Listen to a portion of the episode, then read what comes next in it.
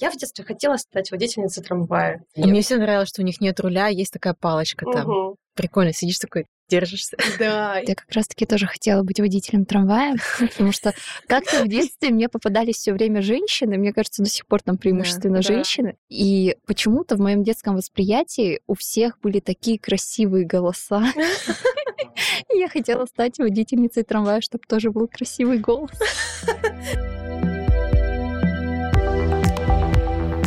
Приветики-конфетики! Здравствуйте! Вы слушаете подкаст «Дима, что происходит?» Это подкаст, который делает редакция 66.ru. Мы здесь собираемся раз в неделю и обсуждаем события, явления, реже людей, которые нам показались очень интересными, но могли затеряться в повестке новостей. Ведем его мы. Это я, Влада Имщикова. А меня зовут Дима Шлыков. И еще у нас тут целых два человека. Точно. Привет, нас... люди. Да, привет. С нами сегодня богиня СММ Полина Дикушина. Да, это твой титул. Да, здравствуйте, простите. И журналистка Аня Митчина. Привет. И сегодня тема у нас необычная, наверное, для нашего подкаста, потому что мы стараемся обсуждать здесь что-то общечеловеческое или хотя бы общероссийское. Ну, это тоже общечеловеческое, что мы сегодня будем обсуждать. А тут прям что-то из разряда разговоров в поликлинике, откровенно говоря. Потому что мы решили побухтеть про общественный транспорт.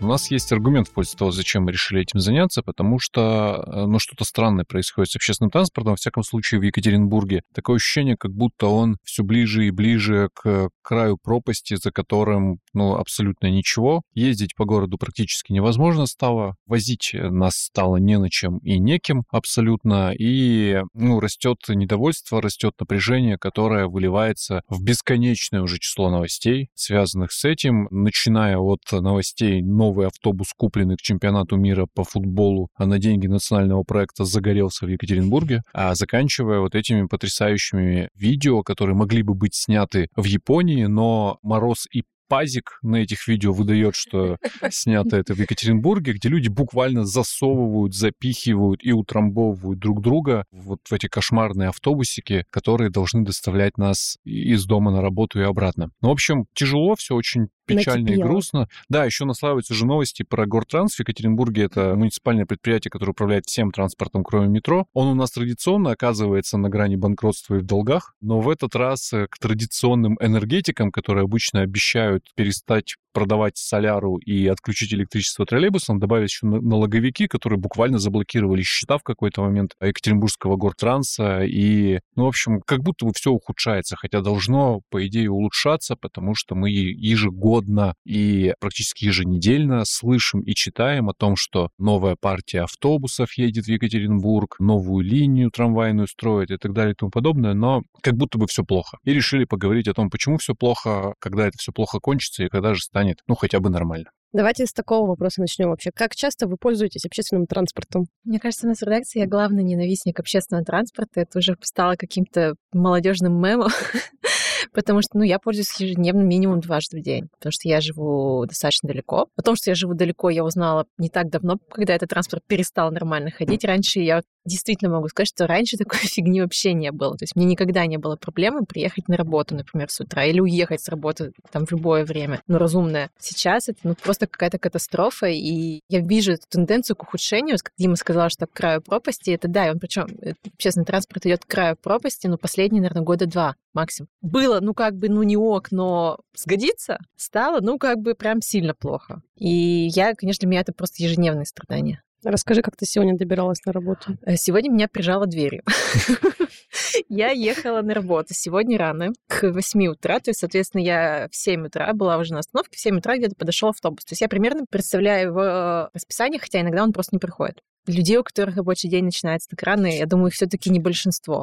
То есть я думаю, что где-то к 9 чаще еду. Вот, но сегодня я не смогла впихнуться практически в автобус. Я нашла там, стояла там, практически на одной ноге у этого, у выхода, и каждый раз, когда дверь на остановке открывалась, она меня так прищемляла, потому что мне было некуда развернуться. Там вторая, со второй стороны, со второй двери такая же была история другой там женщины. И мы просто так на каждую остановку такие вздохнули, что-то там вдохнули, втянулись как-то в себя все, что можно. Это смешно, с одной стороны, с другой, ну, как бы, ну, нет же. Ну, в моменте вообще не В моменте, во-первых, не смешно. А во-вторых, ты дум... ну, я постоянно думаю, ну, Екатеринбург, это же, ну, как бы не самый бедный город. Почему такая катастрофа в такой как бы сверхпопулярной отрасли, на которую огромный спрос. Ну, это действительно капец. Я живу практически в центре, недалеко от работы, то есть мне пешком до работы из дома идти час ну, час 15, окей. Но все равно как бы с утра там и вечером ты хочешь уехать на транспорте, чтобы тупо было быстрее. И раньше у меня вообще никогда никаких проблем не было. Я спокойно добиралась там минут за 20-30 там со всеми прогулочками. Я давно привыкла к тому, что, например, на Уралмаш, где я раньше жила, там вот после 9 вечера, все, ты до метро Уралмаш доберешься, дальше никуда никогда. А тут э, в этом году я не могу уехать на работу с утра. Вечером, если я выхожу в 7 вечера, я такая, ну, мы лучше сразу пойдем пешком, потому что это бессмысленно и беспощадно. Вот в 9, э,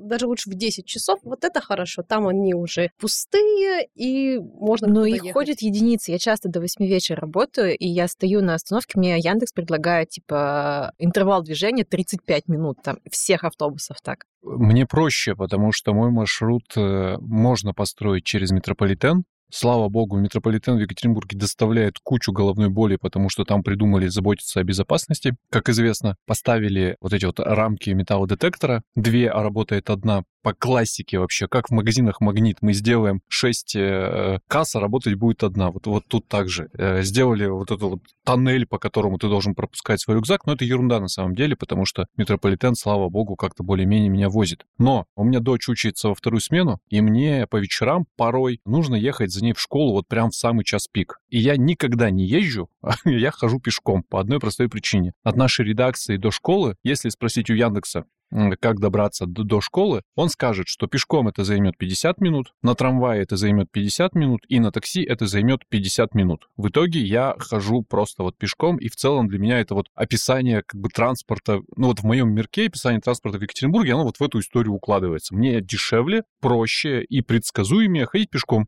Летом появляются кикшеринг и вот эти вот самокаты, которые, э, надо сказать, безбожно дорожают в последнее время, но тем не менее. Вот это вот мой общественный транспорт. А зимой мой общественный транспорт — это две мои ноги и метрополитен, и все, по сути. Зато здоровее будешь. Да, но когда на улице минус 32, например, скажем, а и ты вот фигачишь по этой морозной улице пешком и думаешь, ну, не знаю, буду ли я здоровее вот прям сегодня от этого. Угу. А ты, Аня, как?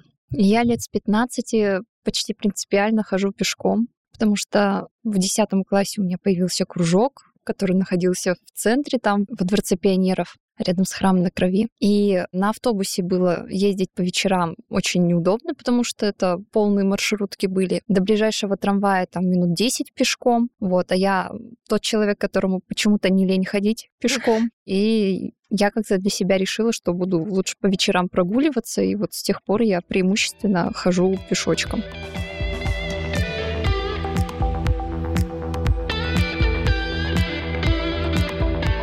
Кроме всего прочего, человек, который разобрался, что у нас происходит с транспортом и почему такая ситуация. Как человек такой способный абстрагироваться. Ну, Аня просто опросила всех, кто так или иначе в процесс вовлечен и должен в нем разбираться. Да. Если не ошибаюсь, там три стороны да, три. этого всего процесса. Это ну, городская администрация, которая должна этим всем управлять. Это частные перевозчики, которые тоже в процессе участвуют и больше половины маршрутов закрывают в городе. Да. И это наши любимые, мной хорошо очень любимые урбанисты, а, которые не сказать, что как-то этим занимаются сейчас в городе, но, во всяком случае, сильно разбираются, естественно, как любой человек, который непосредственно к процессу отношения не имеет. И какие выводы? В чем сходятся все три стороны, это, конечно, нехватка денег сюрприз. Всем нужно больше денег, чтобы платили, чтобы они сами платили, чтобы им платили и так далее. Наша городская администрация, в принципе, движется в сторону увеличения, как уже упоминали, подвижного состава. А, кстати, важно отметить, что мы, лично я, в материале в основном рассматривала именно автобусные маршруты, потому что трамваи и троллейбусы у нас полностью в руках Гортранса. Частных перевозчиков нет. Вот. Поэтому в принципе, дальше речь исключительно про автобусы. Администрация на деньги федеральных грантов, нацпроектов и прочее закупает транспорт. За три года нам купили 117 новых автобусов. В 2024 году еще 95 автобусов будет. А Полине все равно зажимает голову в... Не голову. И будет зажимать дальше. Потому что, скорее всего, это произошло в частных маршрутках. Нет, это был муниципальный автобус. Да? Исключительно, да. Ну, в смысле, я стараюсь ездить на нем, потому что он меня подвозит прямо к офису.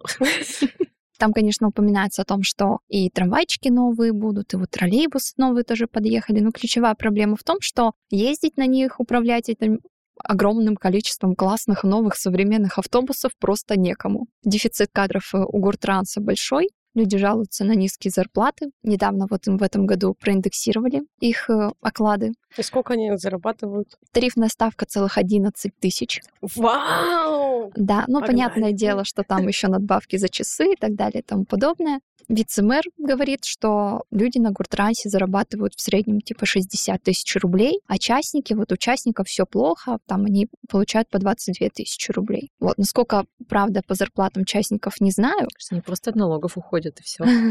Скорее всего, да. Вот. Конечно, вслух никто это не проговаривал. Как-то грустновато. В общем, проблема первая — некого посадить за руль. Правильно? Некого Да. посадить за руль, некого, э, и все почему-то все время в общественной дискуссии про это забывают. За руль-то ты посадила, например, да? А ведь кто-то еще должен выполнять адскую работу в салоне этого транспорта. Кто-то должен перемещаться между зажатыми телами и пытаться из них денег вытрясти. У меня есть ощущение еще, что когда Аня говорила про причины, ощущение какое-то, знаете, невероятного раздолбайства. Ну, то есть вот как будто бы у предприятия нет ну, какого-то руководителя, и все там просто вообще с ума сходят. Я бы не могут. согласился, потому что вот этот вот кадровый вопрос, он, он мне кажется просто нерешаемым. Ну, то есть я читаю что-то с этих совещаний, и там звучат мысли, нам нужно больше работать с площадками, которые занимаются подбором кадров, ну, вот этими государственными биржами труда. Нам нужно а, громче заявлять о том, что у нас есть вакансии. Кортранс пытается найти какие-то плюсы, как будто бы пытаются найти пути решения, но все, что звучит, на путь решения не похоже. И откуда он возьмется, мне совершенно не ясно. Мы живем в области, где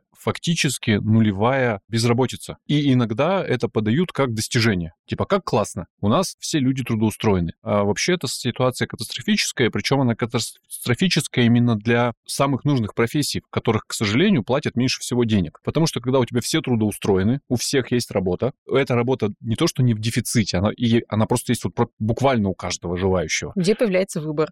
Э, во-первых, а во-вторых, кто к тебе пойдет работать? Ты э, со своим окладом в 11 тысяч рублей, очевидно, внизу пищевой цепочки в борьбе за кадры. Обычно в таких, в контексте кризиса кадров рассматривался, рассматривался хорошо вариант с, с, с мигрантами, например. Этот путь тоже совершенно очевидно отрезан. Не только потому, что Россия, по всей видимости, перестала быть э, такой привлекательной страной в плане заработка, так еще и растущая ксенофобия тоже не подталкивает, мне кажется, людей сюда переезжать, потому что в городе, где люди работают на стройке, туда приезжают спецназовцы и на видео снимают, как эти люди ходят потом на корточках, причем просто непонятно зачем. Там же далее выяснилось, что даже никто там не нарушал ни миграционное законодательство никакое, то есть ни правонарушений не нашли, а людей унижали. Я, я бы не поехал в такой город и в такую страну в целом из своего там солнечного города. Если поехал, поехал бы в Златоглавую, которая, как известно, хорошеет, и там я, очевидно, заработаю больше. В общем, э, вопрос с кадрами реально тупиковый, дело не в бесхозяйственности. Вот я себя пытаюсь иногда поставить на место руководителя условного гортранса, ну, пускай даже кадрового отдела. Вот у меня стоит задача. Сколько мне нужно нанять человек? 382 сейчас у Мне нужно нанять водителей. 382 человека на вот такую сложную работу с высокими требованиями. Да, этот человек должен быть с правами, не пьющий, не престарелый, старше 18, очевидно. Но очень много ограничений для меня, если я смотрю оклад 11 и все, собственно говоря, танцуй как хочешь. И я понимаю, откуда берутся вот эти вот классные варианты. Давайте осужденных посадим. Я все равно, я вот хочу п- привести в пример две истории, которые буквально случились со мной в прошлом уже, получается, году, как э, подтверждение ну, какой-то беззалаберности, может быть, даже не на уровне топового руководства, а на уровне каких-то там, не знаю, менеджеров среднего звена. Первое, я, чтобы мне добраться дома, автобус должен ехать всегда прямо. То есть прямо, прямо, прямо, прямо. Я рассказывала Диме эту историю, да, он ехал. Я в какой-то момент замечаю, что автобус повернул. Весь автобус такой, типа, что? И водитель говорит, там дальше пробка, я не поеду. Выходите, и идите, пересаживайтесь там куда-то. И все это просто, ну, сейчас пик веч- вечером с работы, там люди едут, лето, жара, там все вообще шальные от этого. И вот тут, ну что это такое? Мы же над тобой- же человеком есть диспетчер, над Мы тобой человеком выяснили, есть диспетчер. выяснили, почему это произошло. Как ни странно, это произошло в рамках программы улучшения качества обслуживания, Скорее потому что всего, да. их э, штрафуют за опоздание. Да. За отставание от графика. Он такой едет, думает, блин, я сейчас в этой пробке от графика отстану совершенно точно, поэтому пошли-ка вы все из салона, я разворачиваюсь, еду обратно и четко в график прихожу. Второй раз. Я летом, опять же, чтобы избежать этих проблем с транспортом, я хожу от Ельцин-центра до цирка пешком, и там сажусь на трамвайчик, еду быстрее, почти без пробок. Я как-то пришла на эту остановку в 7 вечера. В 7 вечера я- была у цирка, я просто потом считала. Пять трамваев подряд шли до Фрунзе в парк. За Фрунзе трамваи идут еще очень далеко. То есть люди, которые там, условно, едут на керамику, у них других вариантов вообще нет добраться. Ладно, там ко мне на вторчик туда, ну вообще нет. Пять трамваев. Какой-то же диспетчер вот это вот их отправил всех, там, согласовал. Я не знаю, как это организовано внутри. То есть кто-то же это увидел, что у тебя пять трамваев подряд идут, там на остановке же людям стоять негде было. И меня вот это просто, я стояла там, думаю, сейчас я вот подойди трамвай, я тебя просто вот разорву, потому что я такая там была не одна. Как добираться в такое время? То есть, да, можно было на, этого же цирка сесть, например, на метро, доехать до автовокзала или там до ботаники, но там-то даже дальше тот же, тот же трамвай нужен, а его как бы ну, просто нет. Я говорил только про кризис кадров. Единств... Я, нет, для меня это вот задача, это... которую я не понимаю, как решить при наличии как бы денег специалистов. Опять же, у Кстати, меня это у... тоже у... может быть проблема кадров, что там просто какая-то тетя, которая вообще ну да, у меня воз...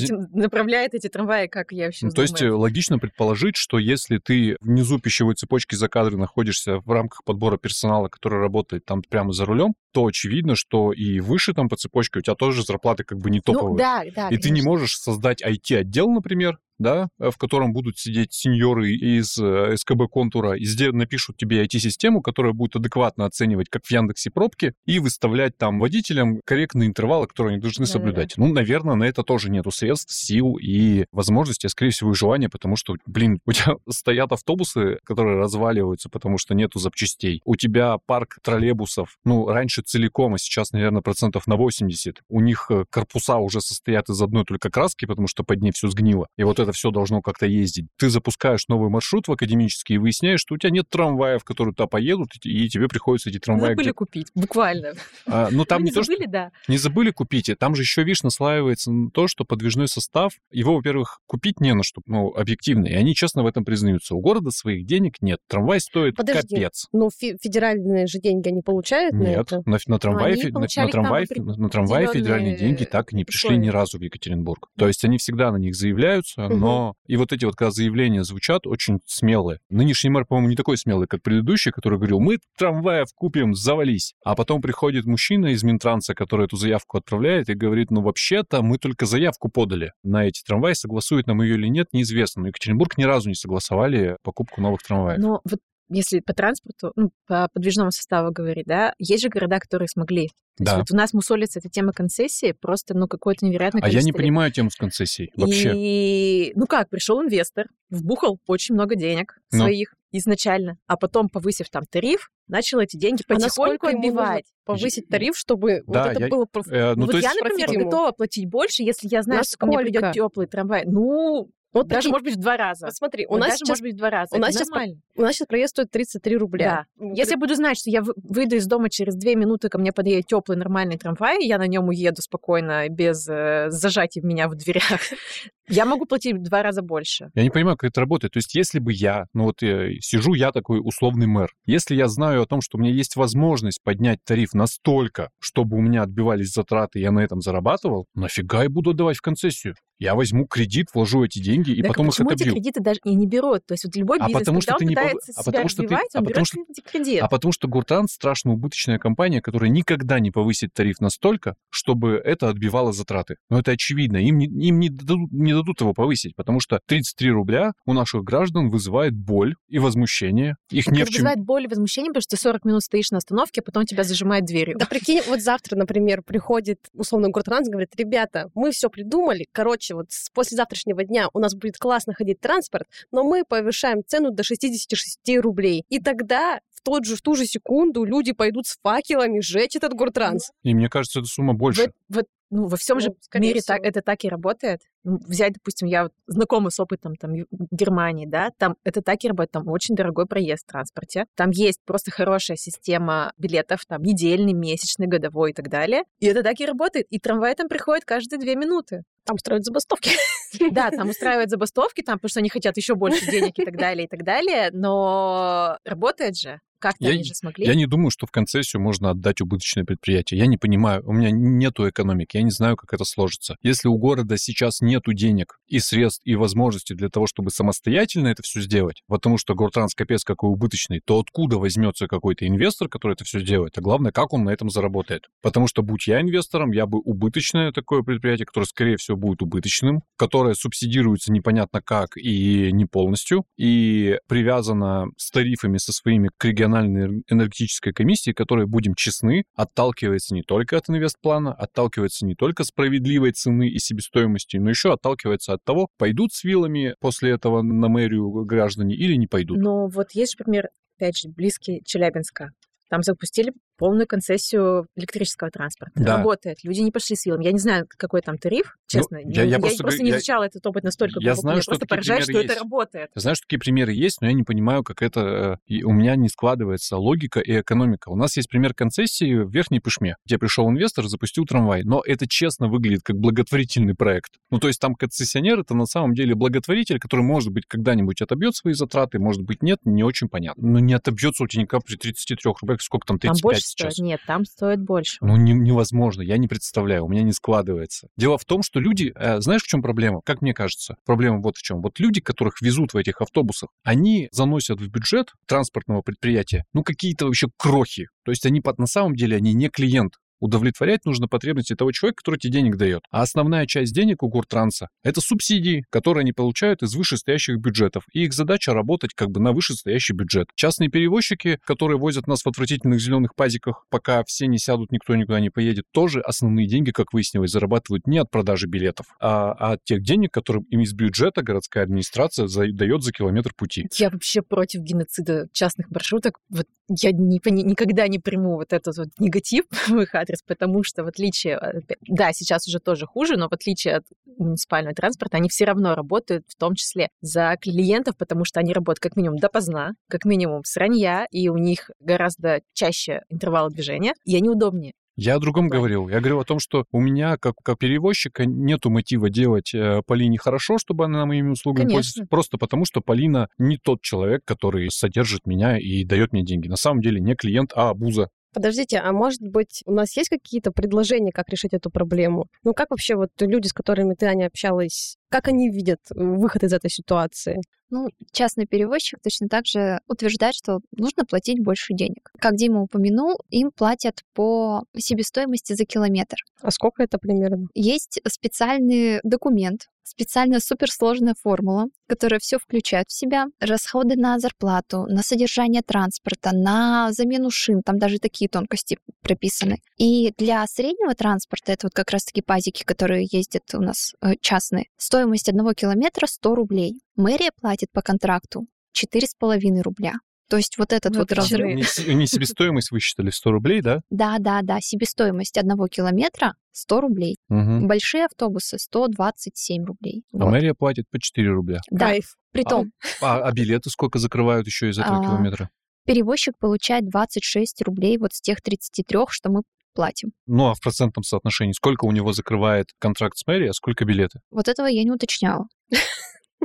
Они же, получается, вот если по автобусам брать, у них нагрузка, э, вернее, у них маршрутов больше, чем у Гортранса, да?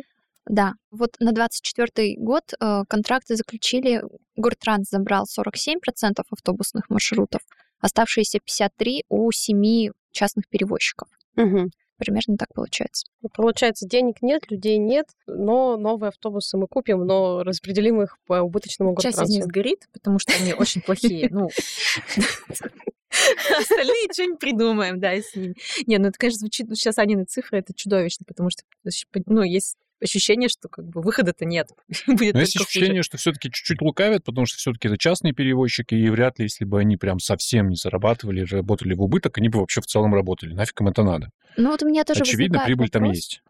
Почему они работают? Другое дело, Они что же это... при- получают, например, э, субсидии еще не только за это, они получают отдельно за льготников там, Да. и так далее, и так далее, у которых там тоже так не все Но, но я думаю, что вот этих, этих денег, при том, что людям еще надо прибыль извлекать, хватает вот на то, на что хватает. На пазике. Звучит ужасно, выглядит отвратительно, ездить невозможно, худший в мире транспорт. Ненавижу всем сердцем.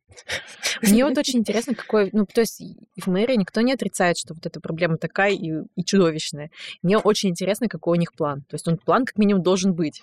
Они План- поменяли ответственного да, они за поменяли это ответственность, всё. мне очень хочется его спросить, какой у него план. И я прям жду, с- когда он его представит. Да, я тоже жду, но вообще-то есть ощущение, что план был, но только, простите меня, что я при дамах, этот план натурально зассали реализовать. Потому что когда-то в Екатеринбурге великий, на мой взгляд, человек и чиновник Евгений Ефимович Липович запускал очень смелую реформу транспорта. И честно говорил, что мы сейчас занимаемся не созданием как бы удобного и классного транспорта, мы сейчас занимаемся тем, что мы сокращаем наши издержки. Мы оптимизируем систему общественного транспорта таким образом, чтобы ну, вот километр пути каждый проходил максимально эффективно. С пересадками, там, с перетрубацией всех маршрутов, это была огромная такая э, реформа, местные помнят, которая предусматривала там перекраивание вообще всего. И они на первом этапе, их, их задача состояла просто в том, чтобы, ну, хотя бы меньше генерить убытков и при этом сделать это таким образом, чтобы людям было, ну, не совсем смертоносно на это всем ездить. Но восстали все, к восстанию присоединились депутаты Государственной Думы и прочие там примкнувшие, реформу остановили, хотя авторы этой реформы говорили, что если вы ее сейчас остановите, то потом вы систему общественного транспорта придете в коллапс. Вот мы в него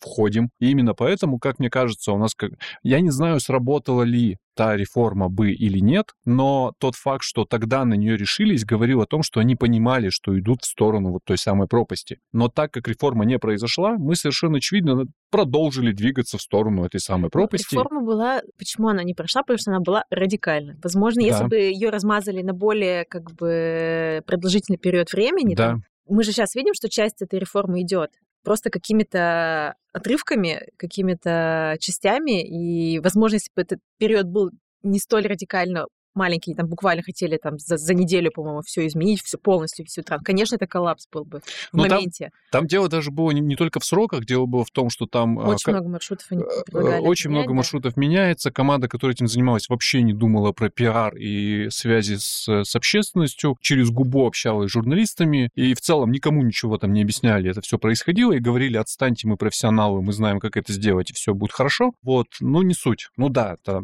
понятно, что реформа не состоялась не только только потому, что депутаты Госдумы плохие или люди тупые ее не восприняли. Точно было бы всем неудобно, это был бы точно хаос, кошмар и ужас. Я-то говорил о том, что сам факт, что тогда эту реформу в нее вложились и ее разрабатывали, несмотря на все как бы политические риски, минусы, и все же понимали, что ну, никто не обрадуется. Переменам в целом никто не радуется, а когда тебе делают объективно хуже, они изо всех сил пытались сделать вид, что будет хорошо э, и станет только лучше. Но понятно, что когда ты раньше садилась в автобус и ехала... 0,24 маршрутку, да. который стала первой жертвой да. этой реформы. Понятно, что когда ты раньше садилась в автобус, и он тебя вез из пункта А в пункт Б без пересадок, это гораздо удобнее, чем тебе тот же маршрут нужно проделать с тремя там пересадками, условно. А реформа именно это подразумевала. В этом унификация, в том числе маршрутов. Вот они тут, в частности, предлагали пересадочный тариф, его же ввели. Да. Но как? Они не включили в него метро. А в чем смысл? Ну, и вот я часто плачу те же самые 66 рублей, потому что я езжу с пересадкой через метро, в метро не входит в пересадочный тариф, и я такая, Спасибо. Ну вот тогда, тогда все и пошло не так. Мы не знаем, получилось ли бы. Возможно, просто пропасть приблизили, я правда не в курсе. Я знаю, у меня есть только слова как бы авторов этой реформы, которые говорят, все будет нормально, отлично все будет. А если не будет, то вам станет плохо. На практике мы не посмотрели, как получилось, но ну вот, ну вот так хотели в частности, реформировать. А потом как будто бы появился план, а давайте заявимся во все федеральные проекты и накупим нового транспорта. Видимо, он в этом состоит. Этот план э, реализуется до сих пор. Где-то удачно, где-то нет. В конце концов, автобусов купили дофига. Троллейбусы появились новые уже хорошо, но мы увидели, что это ни к чему не привело. Потому что Лучше... забыли, что надо эти автобусы должен кто-то водить кто-то водить, кто-то обслуживать. Э, автобус, когда ты покупаешь, на этом ничего не заканчивается, он дальше генерит ну, издержки, потому что требует топлива, видите ли, требует запасных, ломается. требует запасных частей, требует людей, которые будут его обслуживать и так далее и тому подобное. И вот еще потом на нас накатил кризис кадров традиционный, когда безработица нулевая и все. Лучших из худших ты даже уже не наберешь.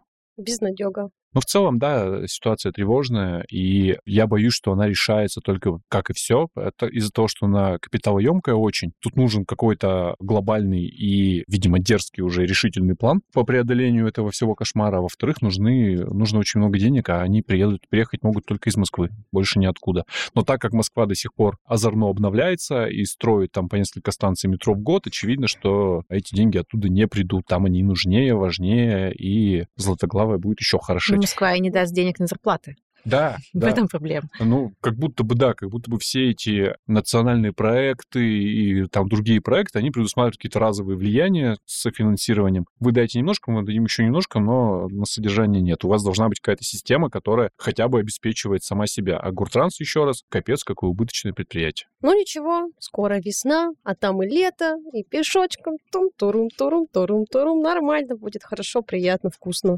Мгм. Особенно, если ты живешь в солнечном, в академическом, а, где там еще а, классно жить, Торчермет. УНЦ.